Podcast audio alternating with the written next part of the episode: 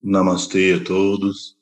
Muito bem-vindos a esse nosso estudo de número 147 do Srimad Bhagavad Gita, Ciência Sintética do Absoluto. A revelação de Sri Krishna, manifestação do Supremo Senhor, o Ishvara, o Senhor Narayana, para trazer o Sanatana Dharma no início do Kali Yuga, para nós seguirmos o Dharma de síntese a perfeita união de conhecimento, devoção e ação em síntese pelo yoga. E hoje nós temos a grande honra, eu diria, de iniciar o estudo do último quarto do Bhagavad Gita, o Yoga Kandam. Né? A Gita tem duas grandes divisões o Sankhya Kandam e o Yoga Kandam. Os 18 capítulos do 2 até o 19, nós estudamos o Sankhya Kandam, que é dividido em seis capítulos sobre o conhecimento, seis capítulos sobre a devoção e seis capítulos agora que nós finalizamos sobre a ação. Então se chama Jnana Shatkam, Bhakti Shatkam e Karma Shatkam. Agora, então, começa a segunda parte, que é o Yoga Kandam, que é dividido, ou que na verdade só tem uma parte de seis capítulos, que é o Yoga Shatkam. Ou seja, nós vamos estudar agora todos os capítulos referentes à síntese. Tudo que nós estudamos até aqui trazidos na sua essência, na sua síntese, pela revelação de Sri Krishna. Vamos então iniciar, como fazemos sempre, com a presença do Senhor Dattatreya aqui na nossa imagem, é? ele que representa Brahma na sua forma trina, ao mesmo tempo ele é Brahma, Vishnu e Shiva, a trindade suprema, que representa, portanto, o Ishvara. Então, vamos invocar as bênçãos do Senhor Ganesha e as bênçãos do Senhor Narayana em sua forma de Naranarayana, os senhores de Badari, o Senhor de todos os yogis. Na forma de Narayana, Naradeva, o primeiro dos seres humanos, Sarasvati Devi, a deusa da sabedoria, e o grande sábio Vyasa, e proclamamos eternamente vitória, iniciando o estudo do Vide, a ciência sagrada. E reverenciamos a Nara Narayana, que se encarnaram como Arjuna e Krishna, os protetores do Dharma, para a felicidade de todos os seres. Om Ganana Tua गणपतिगुं हवामहे कविं कवीनम् उपमश्रवस्तमम् ज्येष्ठराजम् ब्रह्मण ब्रह्मणस्पत अनशृम्भम् नुतिबिसीद सादनम् ॐ श्रीमम् महागणपतये नमः नमस्ते नरदेवाय नमो नारायणाय च बादरीव ननाथाय योगिनं पातये नमः नारायणं नमस्कृत्य नरं चैव नरोत्तमं देवीं सरस्वतीं व्यसम् ततो जया मुदीरये नारायण नारायण जतौ।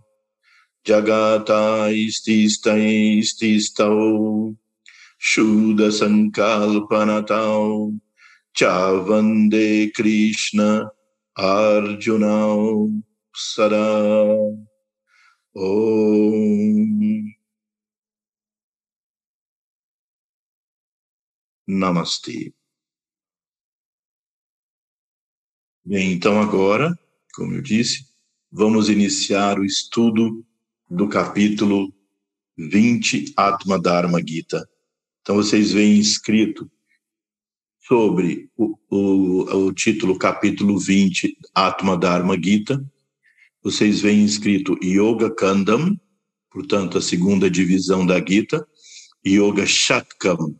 Shatkam, Shat significa seis. Shatkam é a divisão em seis. Portanto, os seis capítulos que vão do 20 até o 25. Portanto, o capítulo 1 representa o Om na sua forma Vyastipara, ou seja, aquela forma que dissemina a luz. E o último capítulo, o 26, o Brahma Stuti, representa o Om em seu aspecto de Samastipara, ou seja, aquele que sintetiza e retorna à essência, a volta à essência. Então, e os 24 capítulos do meio têm essas quatro divisões, como nós já vimos lá no início. Então, agora nós nos sentimos muito honrados de poder estar aqui, continuando esse estudo até entrar nessa parte final dos capítulos referentes a Yoga Kanda. Eu não posso dizer que, pelo fato de ser o final, que vai durar pouco tempo. Depende muito de, daquilo que nós somos extraindo não é, dos, dos estudos. Esse primeiro capítulo dessa parte se refere ao Atma, descreve a consciência pura. Todos esses capítulos são muito especiais, mas esses últimos, eles são muito sintéticos, muito profundos em conteúdo. Então vamos vamos ao primeiro verso. Disse Arjuna: Ó Janardana, fala-me outra vez detalhadamente sobre a disciplina que conduz à realização do princípio de vida, ou Atma, suas excelências, escutando atentamente a sabedoria, semelhante ao néctar que flui de teu conselho, nunca chego a saciar-me. Então vamos ver esse verso em sânscrito. Arjuna Uvacha Vistarenatmanu Yogam Vibhutim cha janardana bhuyah kataya triptihi shrinvato nasti memritam vistarena em detalhes atmanar seu ou do ser yogam atmanar yogam as glórias do Atma, do ser. Vibhutim, as opulências. Então, Yoga Vibhuti. Yoga Vibhuti significa as glórias que o yoga traz pelo contato com o Atma. Cha, também Janardana. Janardana é um dos nomes de Sri Krishna significa Janardana, significa aquele que move as pessoas, aquele que move as coisas, aquele que tira da inércia e move. Janardana. Então, Janardana é um dos nomes do é um nome do nosso da terceira autoridade iniciática externa da Shuddha Dharma Mandalam, que desde 1934 até 1966 foi o diretor externo da Shuddha Dharma Mandalam na Índia e que esteve aqui no Ocidente no ano de 1965, fazendo uma peregrinação pelo Chile, Uruguai, Argentina, Brasil, e trazendo a sua bênção a todos esses centros que foram se formando em, nos nossos países aqui da América do Sul, acompanhado de nosso mestre Srivajra.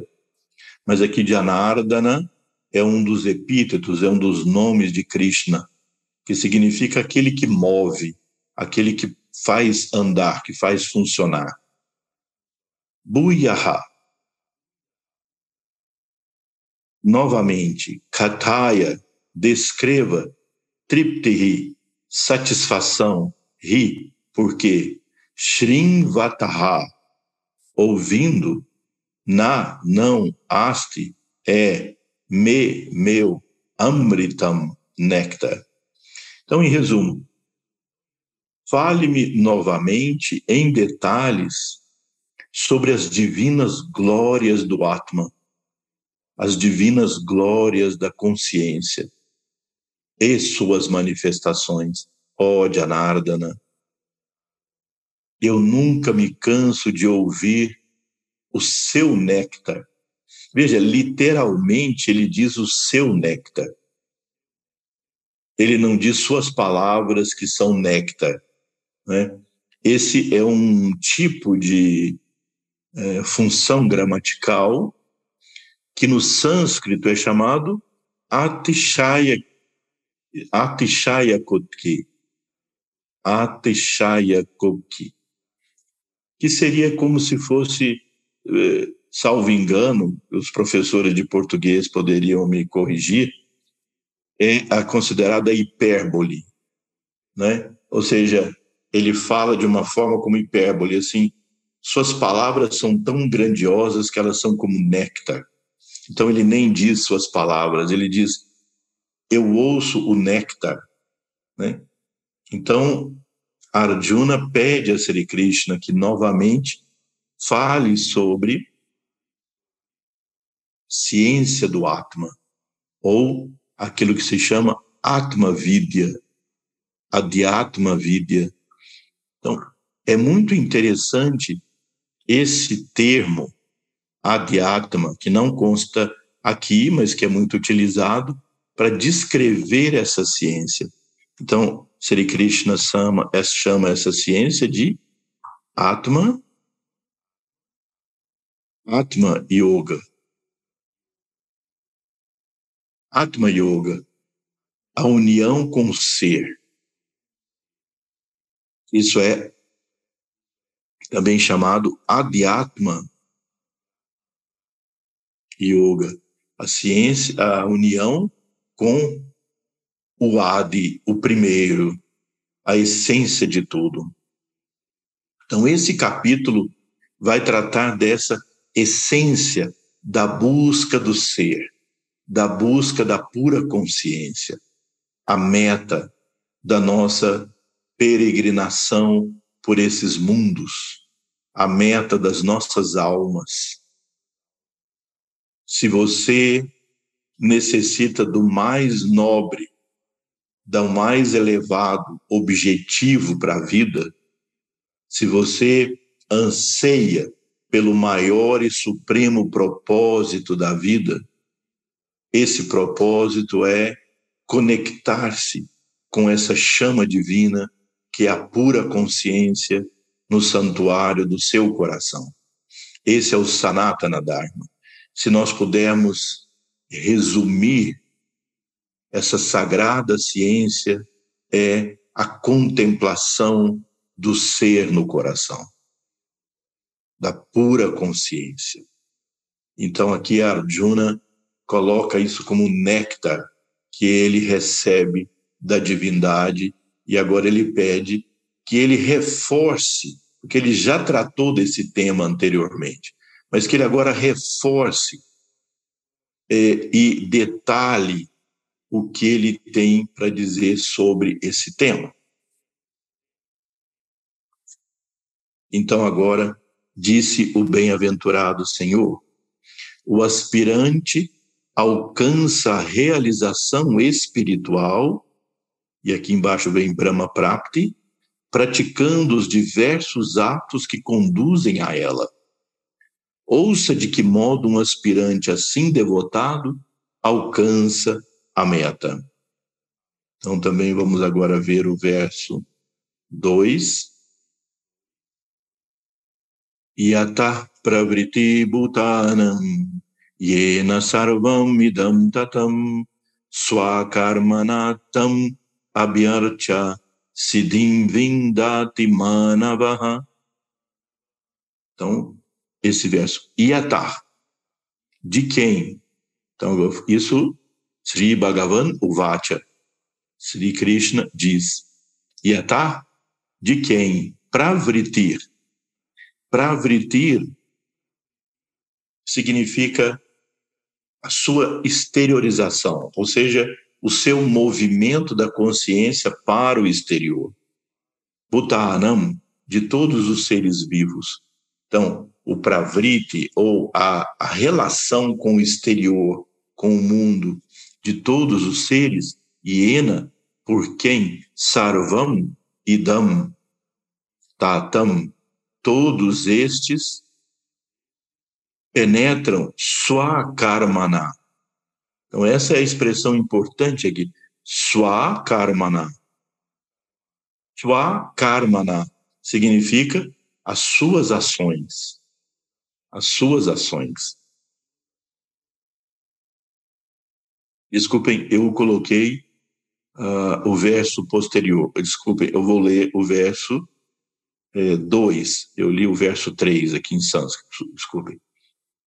Tue sue karmanani abirataha sansidim labati naraha swakarma nirata siddhim yata vindati tat trinu. Sue, sue. Sue, sue significa respectivamente. Karmani, o trabalho. Abirataha, o cumprimento. Samsidim, a perfeição.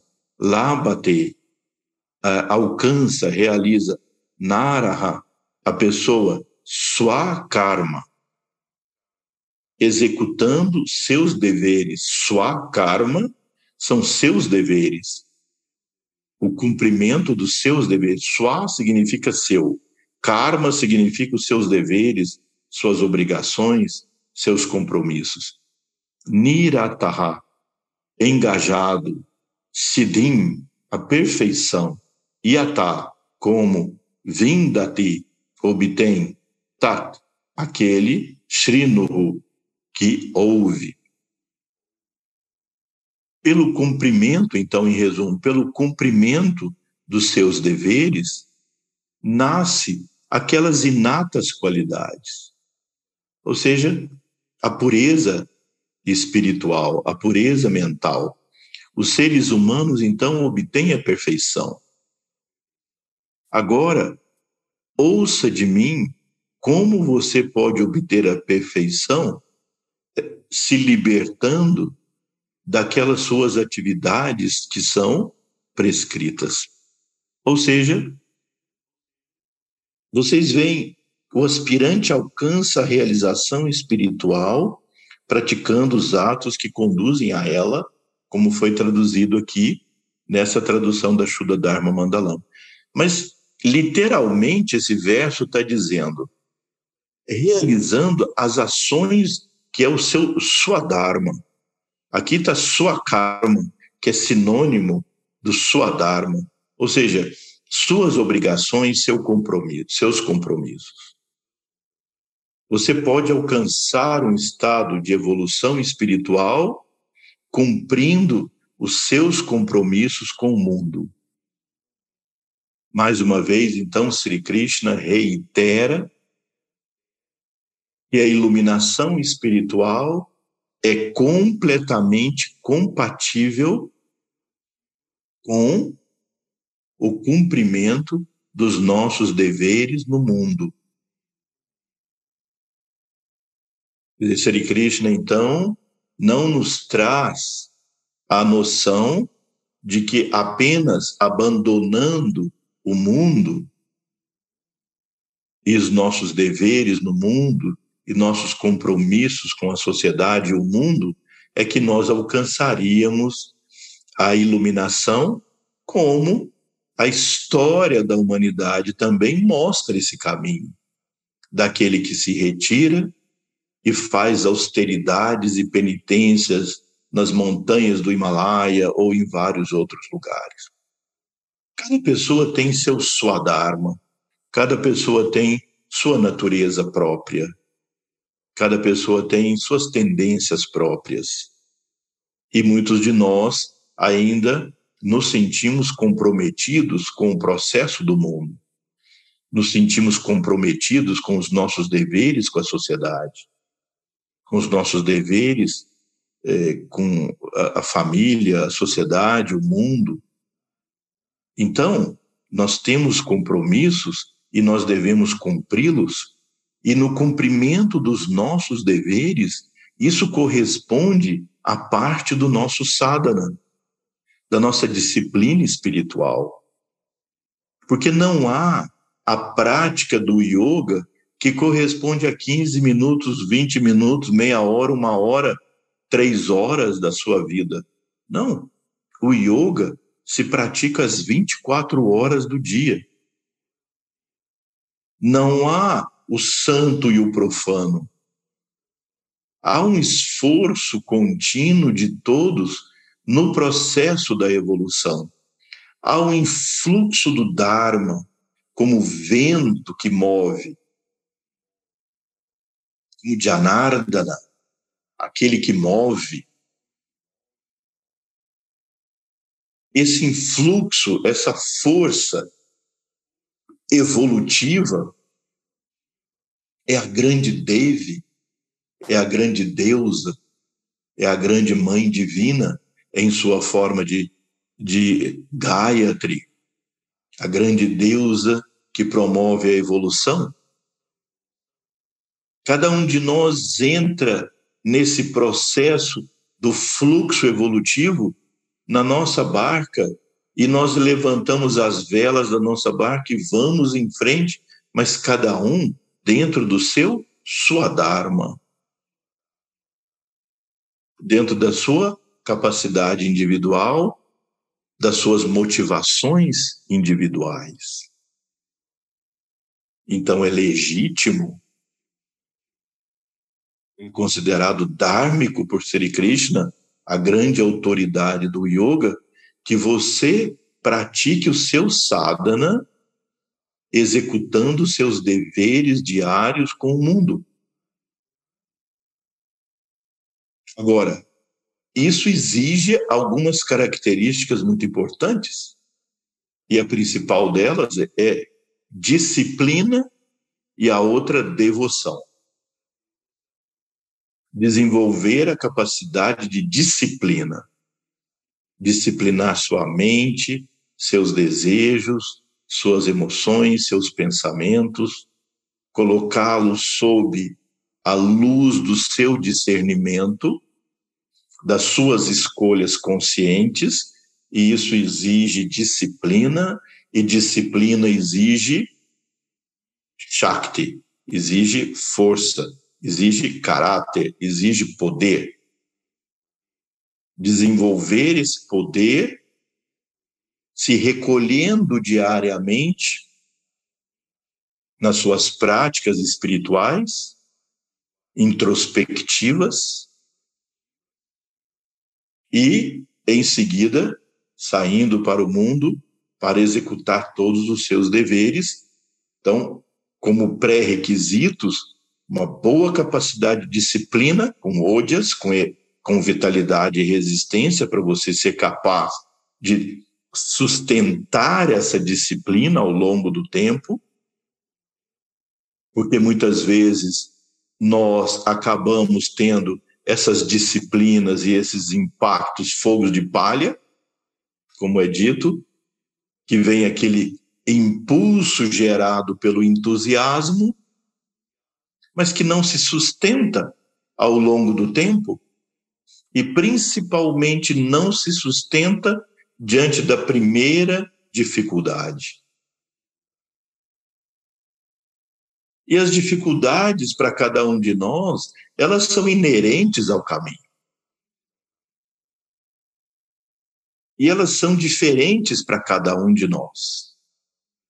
As dificuldades podem surgir nas situações mais inesperadas. Em lugares e, em situações e pessoas e circunstâncias mais inesperadas. Sustentar o esforço. Se exige essa disciplina e esse fervor ou estrada, porque certamente, se você opta por esse caminho de se relacionar e, obviamente, se você não opta por isso, você se exime da ação que você deve fazer, você se abstém da ação que você deve fazer, você está descumprindo o Dharma. Inevitavelmente, isso te trará, trará sofrimento. Ainda que possa trazer algum um prazer momentâneo, mas isso te trará sofrimento. E esse sofrimento vai levá-lo a resgatar o Dharma.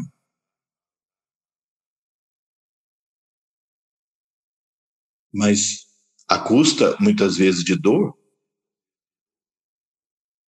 Então, disciplina sustentada ao longo do tempo e o fervor espiritual. Ou seja, você colocar como prioridade na sua vida não só o seu sucesso, a sua vida, seu, o cumprimento até dos seus compromissos, mas que através dos seus compromissos, do seu karma, do seu do sua karma ou sua dharma, que você veja nisso a presença divina. Adore Deus, adore a pura consciência nos seus atos, nos seus deveres, no cumprimento deles. Nunca perca a consciência, a memória da presença divina em tudo. Veja Deus em tudo. Reverencie Deus em tudo. E principalmente naquilo pelo qual você tem aversão. principalmente porque aí é que gera a aversão. E a aversão gera aprisionamento. Emane essa luz do seu coração e veja aquelas coisas que você tem algum tipo de aversão, inclusive pessoas, situações, veja nisso a presença divina. É árduo o caminho que vai pela ação. Mas ele fortalece a alma e purifica o nosso coração. Então, Sri Krishna diz. Então, veja esse verso 2 na nossa revisão do sânscrito para as traduções no nosso, nos nossos idiomas, nós teremos que fazer aí uma revisão. Aqueles que estão nos acompanhando e interessados em nos ajudar depois numa revisão na próxima edição de uma tradução do sânscrito para os idiomas ocidentais, já marquem esse verso aí e eu marco aqui para uma futura revisão nossa. Depois, uma pessoa alcança a realização pela dedicação de todas as ações motivadas por sua bava. Aquele do qual o processo sansárico mundanal emana e por quem tudo é compenetrado. Então, agora sim, é aquele verso que eu estava lendo em seguida, ou anteriormente. Yata pravritin bhutanam yena sarvam idam tatam swakarmanatam abhyarcha siddhim vindati manavaha. Yata, de quem? Pravritir. Como eu disse para vocês, a a ação executada, Bhutanam de todos os seres, Iena de quem? Sarvam, todos idam, este statam, que compenetra swakarmana. Swakarmana. Veja, nesse verso, Sri Krishna repete essa expressão que ele usou no verso anterior, swakarmana. No verso, na forma com que a Dharma traduziu aqui, está swabhava. Mas a swabhava não é uma expressão correta, talvez no sentido da sua natureza, mas aqui o que Sri Krishna colocou foi swakarmana, as suas ações, os seus compromissos, os seus a sua relação de compromissos com o mundo. Swabhava é a sua natureza interior. Sua dharma é a sua ação no mundo. Sua karma são as ações que você deve executar no mundo.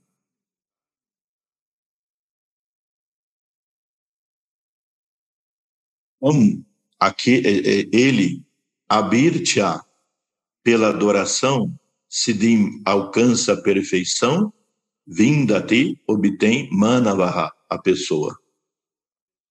Executando suas ocupações, suas a, a, ações naturais, suas ocupações com o mundo, adorando o Supremo, presente em todas as entidades,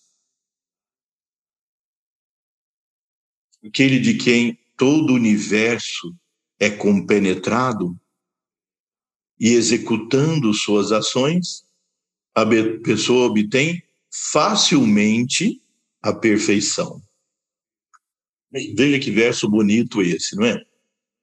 Então, é aquilo que nós dissemos no verso anterior, se aplica também a esse.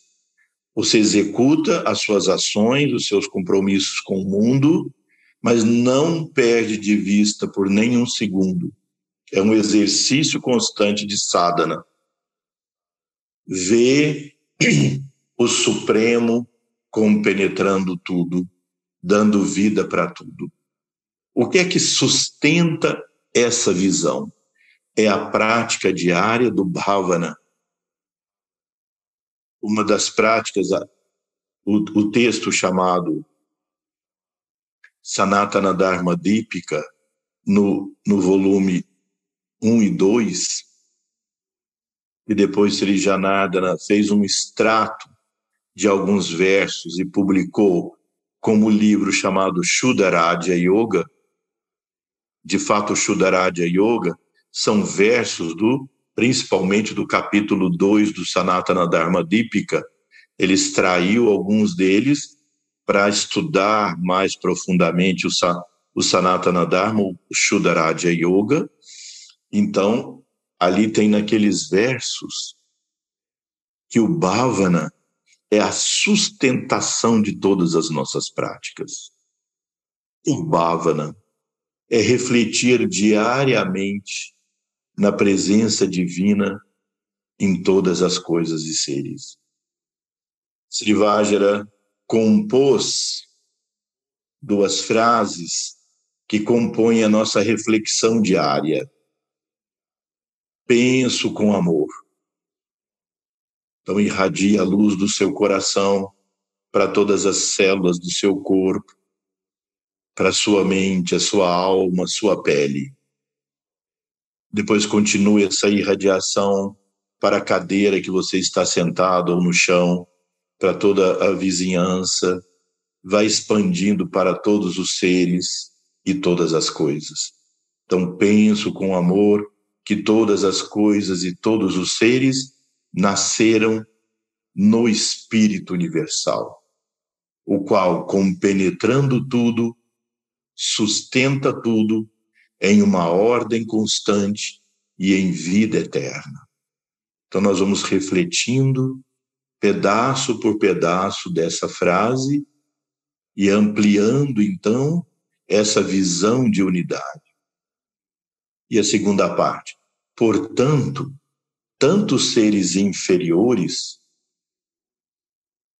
os seres de menor evolução na escala evolutiva, aqueles seres humanos que vivem em estado de profunda ignorância, negatividade, com características demoníacas, assim como seres superiores, aqueles seres que alcançaram estados de iluminação, de glória, os anjos, os seres divinos, tanto seres inferiores quanto superiores, participam da mesma vida e formam no espaço infinito um só corpo cósmico.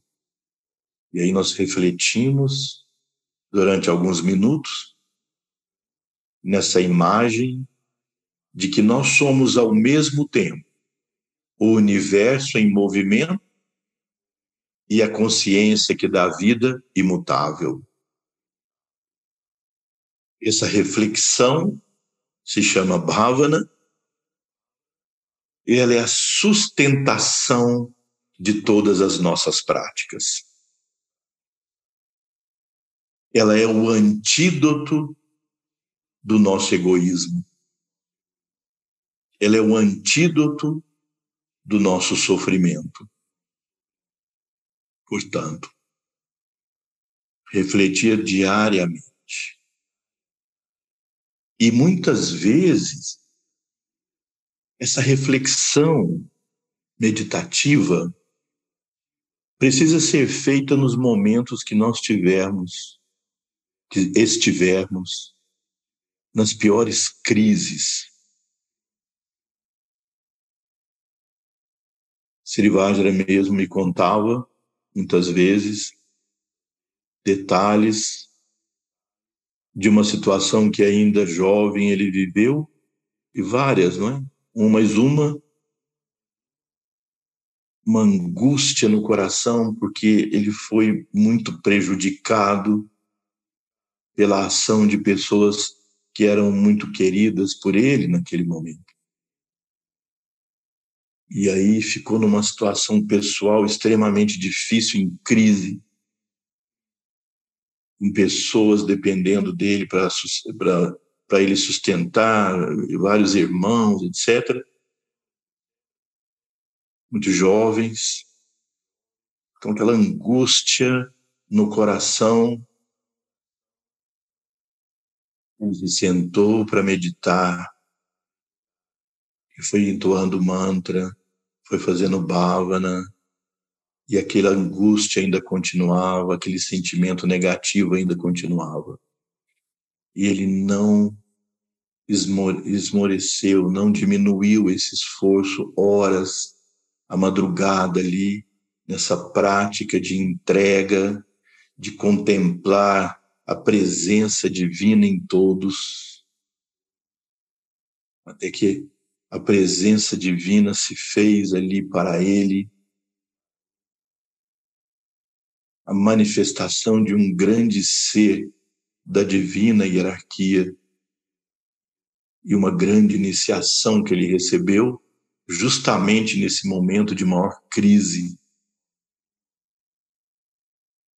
Isso encheu a alma dele dessa sabedoria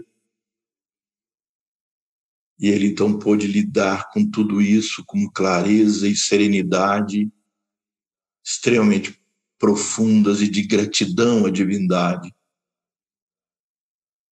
Que aquela crise e aquela dificuldade propiciou o esforço dele e a entrega principalmente dele a esse princípio da presença divina em tudo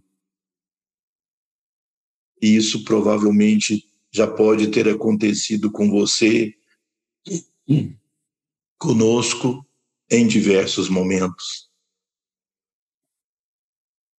E muitas vezes o que a gente vê nos aspirantes é o contrário.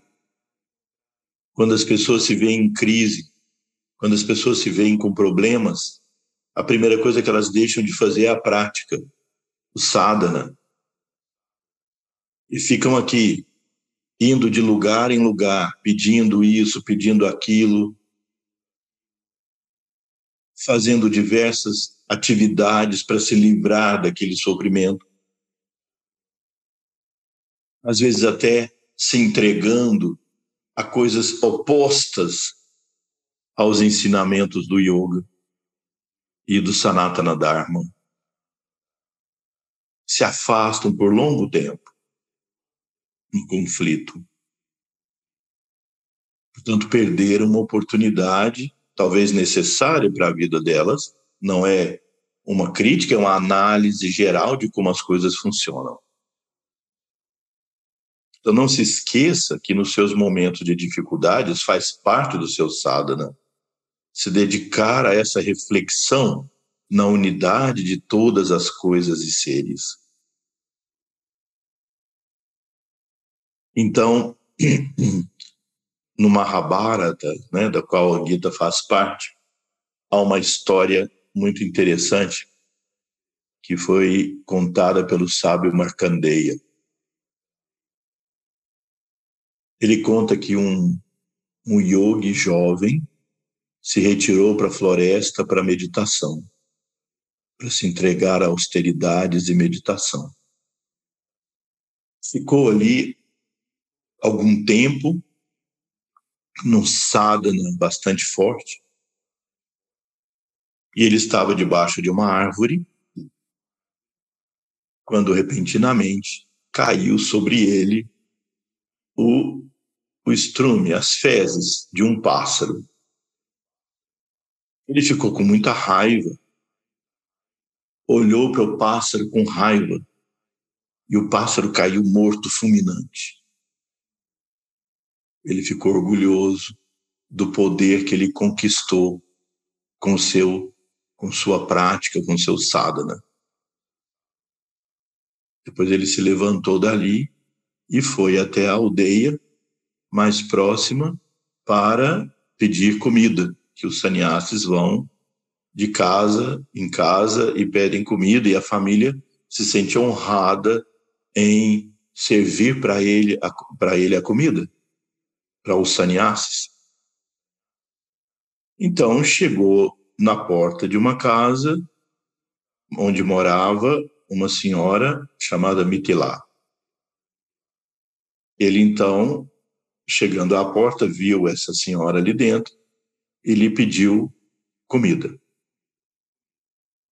A senhora lhe disse: Espera só um momento, eu estou cumprindo o meu dever de cuidar do meu marido que está doente e ele necessita muito da minha assistência nesse momento. O monge se sentiu ofendido porque ele deveria ter prioridade, e olhou de forma com raiva para a senhora. E a senhora lá, cuidando do marido que estava necessitado dela, que estava doente, olhou serenamente para ele e disse: Não adianta nada você olhar para mim com raiva. Você não vai me fulminar como fez com o pássaro, sem ela ter dito, sem ele ter dito nada da história. Vai, é, você não vai me fulminar como fez com o pássaro, porque minha mente está constantemente em Deus, enquanto eu sirvo e cumpro o meu dever. Ou seja, essa senhora, de acordo com Marcandeia, obteve a iluminação viu a presença divina, se conectou à presença divina, cumprindo seu dever com o mundo, com a mente voltada para a divindade. Enquanto o monge, fazendo as suas práticas, aumentou mais o seu egoísmo ainda, e pior, através de poderes que ele adquiriu, de siddhis, ele ainda seria capaz de criar um karma ainda mais negativo para ele. Então, aqui no lugar da palavra swabhava, nós devemos colocar sua karma ou sua dharma, que fica mais apropriado. Agora, vamos ver o próximo verso. Então não se esqueçam, a lição principal do verso 3 é você realizar, cumprir os seus deveres com o mundo, mas ao mesmo tempo perceber, sentir, refletir sobre a presença divina, compenetrando todas as coisas e seres.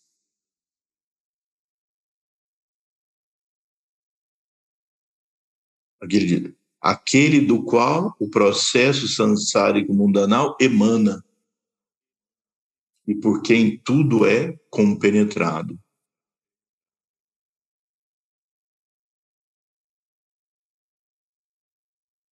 Aí ele diz no próximo: Eu nunca tive princípio, nem tu o tiveste, nem estes dirigentes de homens o tiveram. E ninguém jamais no futuro chegará à cessação do ser. E aqui entre parênteses está significando a eternidade do princípio de vida em tudo. O verso em sânscrito na tuevaham, na tuevaham jatu nasam, na tuam nemeja janadipaha, na cheva na bhavishyamaha, sarve vayamata param, na, nunca, tu, por outro lado, Eva, certamente, aham, eu, jatu, em nenhum tempo, na, nem ação existe na não tuam você na nem ime estes. Jana adipaha. Jana adipaha são os reis. Na verdade aquele campo de batalha estava cheio de todos os reis de todos os reinados ali como se fossem o feudalismo né? Uma série de pequenos reinados e o rei mais poderoso governava todos os outros. Então ali estavam príncipes, reis e os guerreiros todos mais nobres de todos os países, de todos os lugares ali. Na, nunca, Chá, também, Eva, verdadeiramente, na Bhavishya Maha, deixarão de existir. Sarve Vayam, todos nós, Atá, de, de hoje, param, além, para sempre. Bem, então, aqui, Sri Krishna enfatiza a questão da eternidade da alma. O que foi colocado em parênteses, significando a eternidade do princípio divino em tudo, está bem, mas a ênfase aqui de Sri Krishna não é exatamente do Atma compenetrando tudo em pessoal.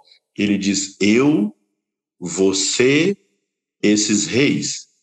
Ou seja, ele está se referindo às almas. Então aqui Sri Krishna está dizendo que as nossas almas são eternas e outros versos também corroboram essa afirmação.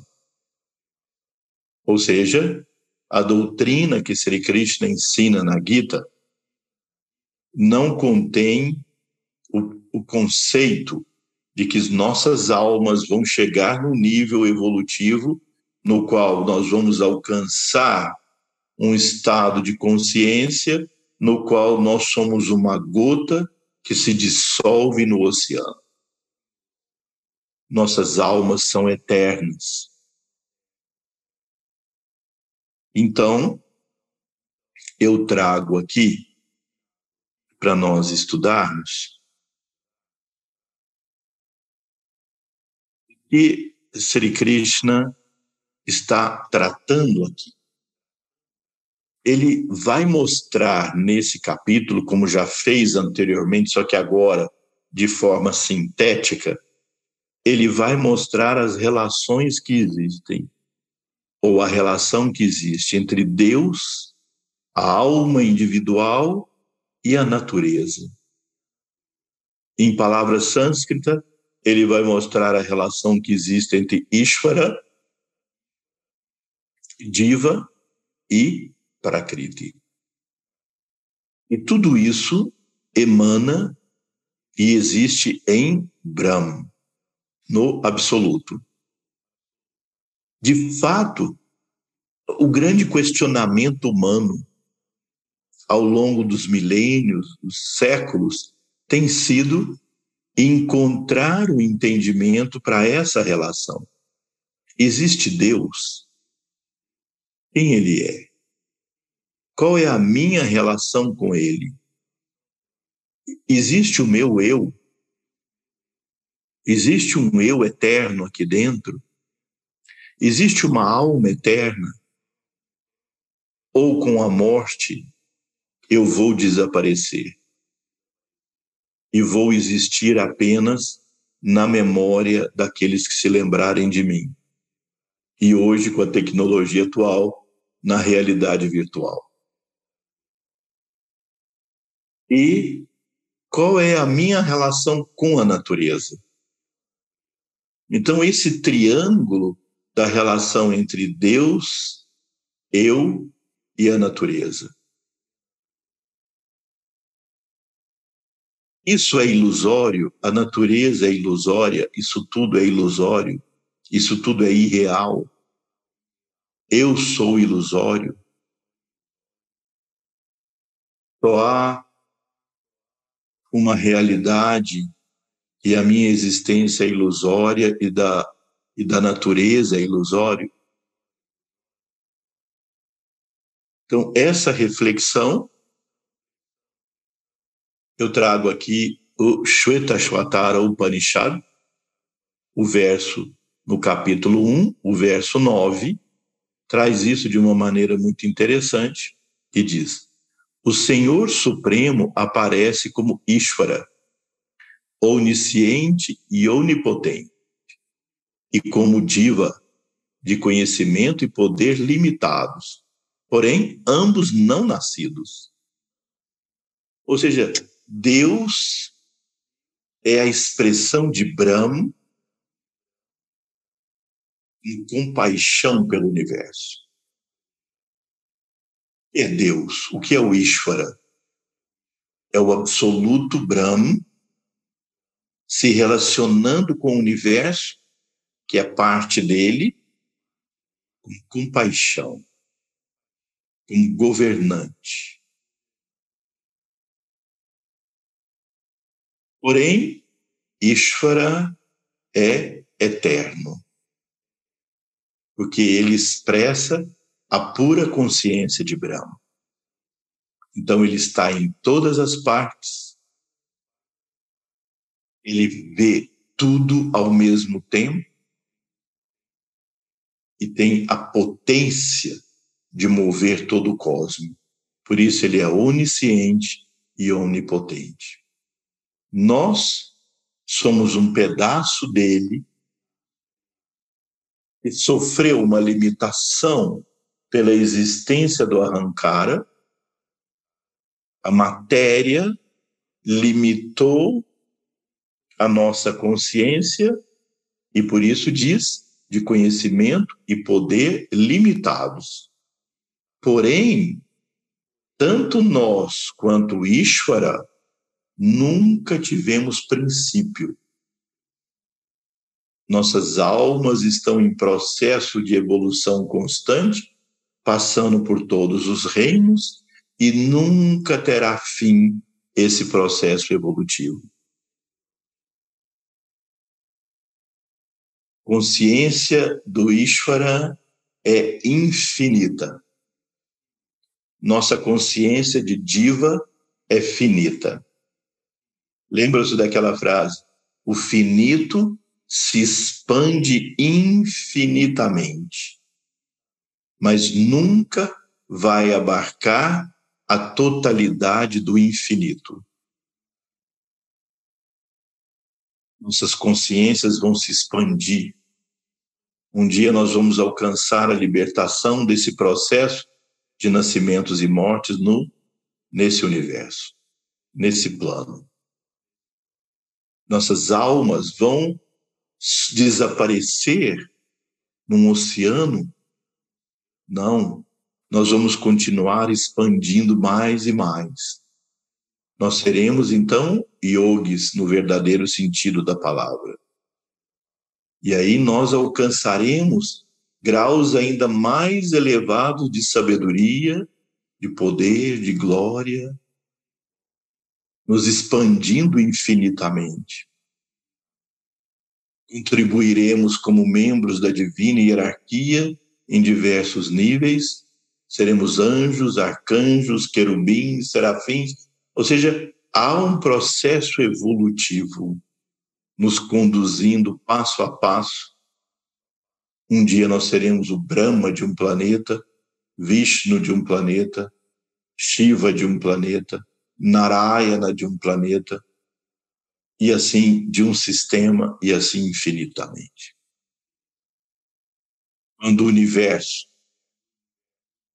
entrar em recolhimento, na chamada noite de Brahma, em que o universo se recolhe, nossas almas voltam ao estado de semente, e quando o universo se expandir, nós voltaremos ao processo evolutivo no nível que nós alcançamos no dia anterior de Brahma. Ou seja, não se perde nada na evolução, nem mesmo com a morte e nem mesmo com a dissolução do universo na noite de Brahma. Quando o universo se expandir novamente, nós voltaremos, mas continuaremos naquele nível evolutivo que nós estávamos. No Manvantara anterior. Por isso, não nega o universo fenomenal. Então, Ishvara e Diva são não nascidos. Ajaroham não tem morte. Amritoham são imortais, sem nascimento e sem morte. Mas isso não nega o universo fenomenal. Olha que maravilha esse verso do Shvetavatar Upanishad. Não nega o universo fenomenal, pois existe ainda a Prakriti não nascida. Então, a Prakriti não é uma ilusão. A matéria não é não existente. Não, ela é eternamente existente. Ela é tão eterna quanto Ishvara, ela é tão eterna quanto o espírito, a consciência pura, o Atman. Por isso não nega o universo fenomenal, pois existe ainda Prakriti não nascida, que cria as ideias do desfrutador, do gozo e do objeto. Ou seja, cria na matéria pela presença da consciência do Ishvara, cria no universo, quando ele se move e, e, e gera esse jogo dentro da matéria, gera a noção dos três elementos. Aquele que desfruta, o objeto do desfrute e o desfrutar a sensação de desfrutar. Portanto, isso é sim gerado na matéria como algo impermanente, em constante mudança. Isso sim poderia chamar de ilusório. Mas a alma presente e a vida que sustenta tudo isso, e a própria matéria que é o palco onde tudo isso acontece, os três são não nascidos, sem início. E essa, essa é a reflexão diária que todo aspirante da Shuddha Dharma Mandalam, iniciado nos sistemas de iniciação, o chamar as, as, as Vidyas, Badraketu, Dharmaketu, Suetaketu, Vasista, Vamadeva, devem refletir diariamente nos Gayatris que lhes são ensinados, para que ele possa repetir os Gayatris diariamente e aprofundar na percepção direta do que é o Atma, Atma Yoga Gayatri, do que é a Prakriti, Prakriti Yoga Gayatri, e do que é o Parabrahma, Parabrahma Yoga Gayatri. Cada dia entoando várias vezes os mantras específicos dos que corresponde a isso e meditando nessa eterna alma divina presente em nós, ele então vai galgando etapas de sabedoria. Mas veja, pois existe ainda Prakriti não nascida que cria as ideias do desfrutador, do gozo e do objeto. Atma é infinito e onipenetrante e, portanto, desprovido de arbítrio. Significa, ele está em tudo, move tudo, mas não é afetado por nada. Portanto, o Atma não cabe no conceito de um Deus que julga, que analisa, que dá prêmio, que castiga, que se envolve no processo do mundo. É uma pura consciência imutável, onipresente, compenetrando tudo, sustentando tudo, mas não afetado por nada. Quando o buscador sabe que todos esses três são Brahman, ele se liberta dos seus grilhões. Veja, na filosofia Sankhya de Kapila Muni, nós chegamos à dualidade, Purusha e Prakriti, consciência e substância. Na filosofia Sankhya de Kapila Muni, ortodoxa, o diva é ilusório. Nos outros sistemas, o diva é como nós estamos aqui estudando com Sri Krishna. Ele é eterno, a alma individual é eterna.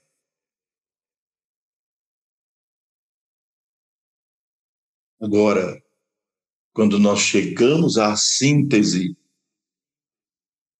o sistema Vedanta nos traz, Sri Krishna nos ensina, e é também a doutrina sustentada pela Shuddha Dharma Mandalam, que esses três,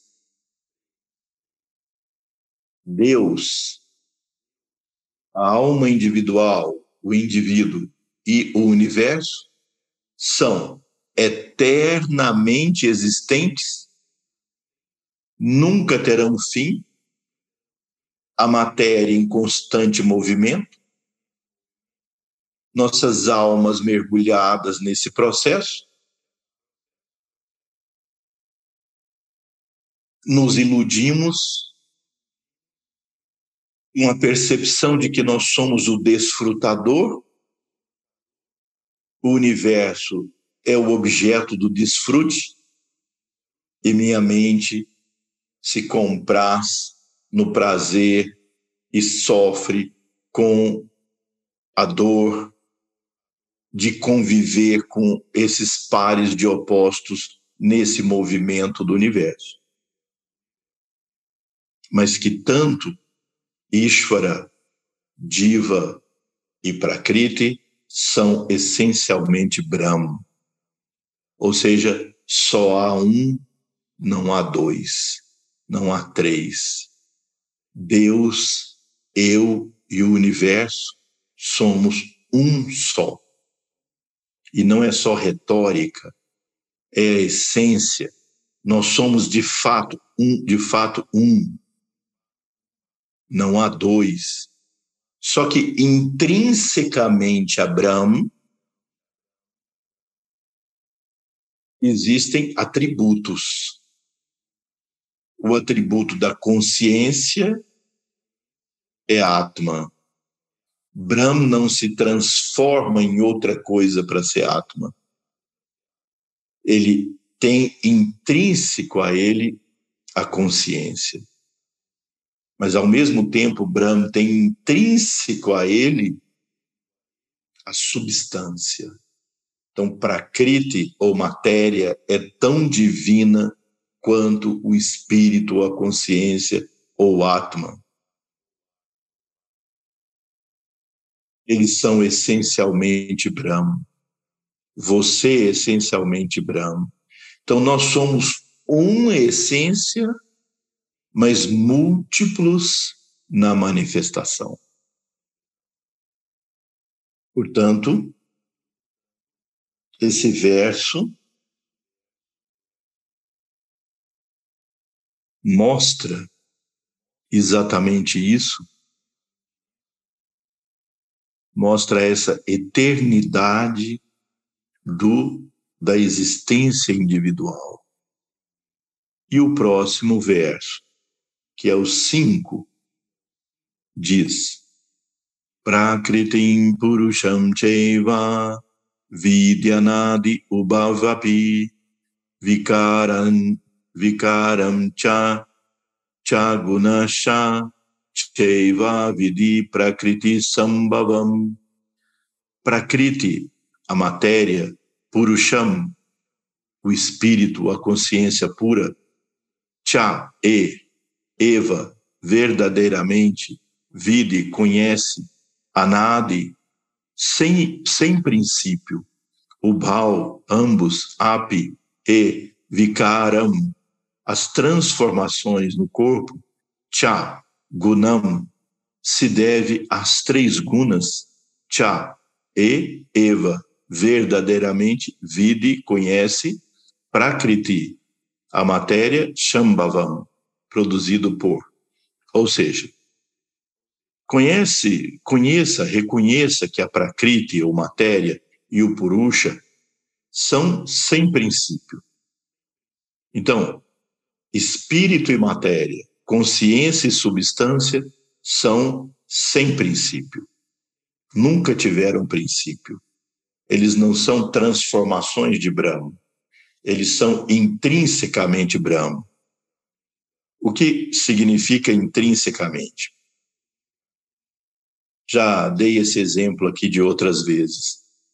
Se você tem um bloco de argila, você faz centenas de objetos diferentes de argila. Você faz um tijolo, um pires, um copo, uma xícara, milhares de coisas diferentes. Essas coisas, a xícara, o copo, deixaram de ser argila para ser o copo, o vaso, o pires, o tijolo? Não continua sendo argila na sua essência e na sua forma recebe o nome de xícara. Funciona como xícara. Recebe o nome de copo. Funciona como copo, como pires, como tijolo. Ou seja, cada um desses objetos vai ter uma função diferente um do outro. Mas eles não deixaram de ser argila para se transformar no objeto com sua função. Assim, eu, você e tudo que existe, nossa consciência divina, nosso espírito, nosso eu, nossa chama divina, assim como toda a matéria, nós somos essencialmente Brahm, se expressando em diferentes formas e funções. Então, Agora, também conheça que todas as transformações do, do universo e os três gunas são produzidos pela Prakriti, como diz aqui. Sabe tu que a matéria e o princípio de vida, ou seja, a Prakriti e o Purusha, são ambos sem princípio. Nunca tiveram início, nunca vão ter fim. Sabe tu também, sabe também que as mutáveis manifestações e as tríplices qualidades ou gunas emanam da matéria. Então, ou seja, o processo de funcionamento do universo é material. Mesmo nos planos onde vivem anjos, isso é matéria. Para nós, o mundo espiritual e mundo material não existe dessa forma. Todos eles são mundos materiais, só que em estados diferentes da matéria. Então, os três gunas, sattva, rajas e tamas, são gerados por esse movimento da matéria. Isso escraviza a mente, isso governa o funcionamento e as coisas estão em constante mudança. Então, o que é que se transforma e evolui a matéria? O Purusha, a consciência pura, permanece e vocês se lembram que lá no início eu dei o exemplo. Suponha que você tem uma sala com 10 lâmpadas de 100 watts, todas passando a mesma energia, todas com a mesma potência de iluminar, 100 watts. São aquelas lâmpadas antigas de filamento, passa energia, encandece o filamento, produz luz, passa por um bulbo de vidro e ilumina a sala. Digamos que uma das lâmpadas tem o bulbo completamente opaco. Escuro opaco. Outro bulbo é um pouco mais transparente, mais e mais e mais, até que o último deles é um de cristal puríssimo, o mais transparente que pode existir. Mas as dez, as dez lâmpadas têm a mesma potência. Você acende a primeira, que é aquela de bulbo bem opaco. Quanto vai acender a sala? Quase nada. A luz. Quanto vai iluminar a sala? Quase nada. Um pouco mais, um pouco mais, um pouco mais, até que finalmente a máxima iluminação que uma lâmpada de 100 watts pode dar é naquele bulbo completamente transparente. Nós somos assim nós todos temos a mesma chispa, o mesmo purusha no santuário do nosso coração. Brilha igualmente.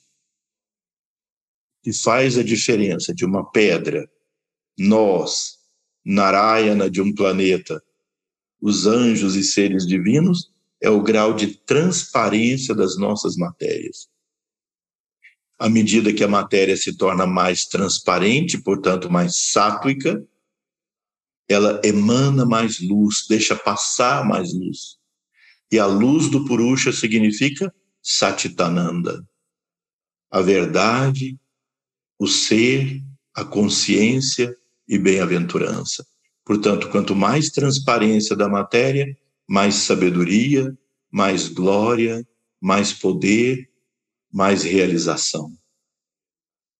Portanto, o processo de transformação é o processo de modificar a matéria para que a consciência se expresse cada vez mais. Quem evolui de fato é a expressão da consciência. Mas para que a consciência possa se expressar cada vez mais intensamente, é preciso que a matéria seja purificada e tornada cada vez mais transparente. A matéria mais opaca predomina tamas, a matéria semi-transparente rádias e a matéria transparente sattva. Então, as forças da natureza funcionam atuando como trigunas, jogam o movimento da matéria, a consciência pura compenetra tudo isso e as nossas almas utilizam esse processo como palco para se aproximar da luz cada vez mais infinitamente. Nós somos eternos, nossas almas são eternas, nossos corpos perecem e se modificam, mas a nossa alma evolui eternamente, assumindo novos corpos, abandonando esses corpos e passando futuramente para planos de maior glória e maior realização, mas nunca termina esse processo evolutivo. E tudo isso está contido na, na absoluta presença de Brahm, que é tudo. Portanto, esse, essa trindade do, de Deus, você e o universo, cada um existe eternamente. Todos eles existem eternamente, mas eles essencialmente são um só.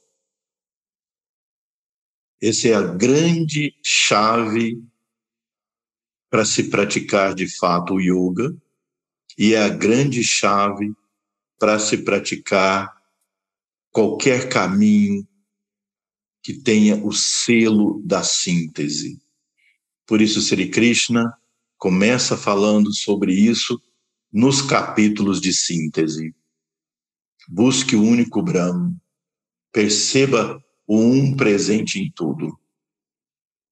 Purifique seus corpos, atue no mundo cumprindo seus deveres, mas vendo essa unidade, esse ser presente em tudo, a consciência presente em tudo. E assim você vai se aproximando mais e mais e mais da sabedoria, da luz, da glória. Então, por hoje é isso. No, no próxima próxima semana, se Deus quiser, nós continuamos aqui o estudo desses capítulos tão preciosos, desses ensinamentos tão transcendentes. Agradeço a vocês a participação, também aqueles que é, nos próximos dias, devido a compromissos ao vivo, aqui nesse horário ao vivo, de continuarem estudando. Se vocês tiverem dúvidas, qualquer necessidade, podem escrever aí no, uh, onde tem lá os chats no, no YouTube. Eu procuro responder diretamente ali ou aqui durante os estudos, é, para que todos nós possamos aprender mais e mais e crescer nesse conhecimento. Então vamos fazer o mantra. Ayena vacha manasendriyairva buddhyatmana va prakriti swabhavat karomyadya sakalam parasmai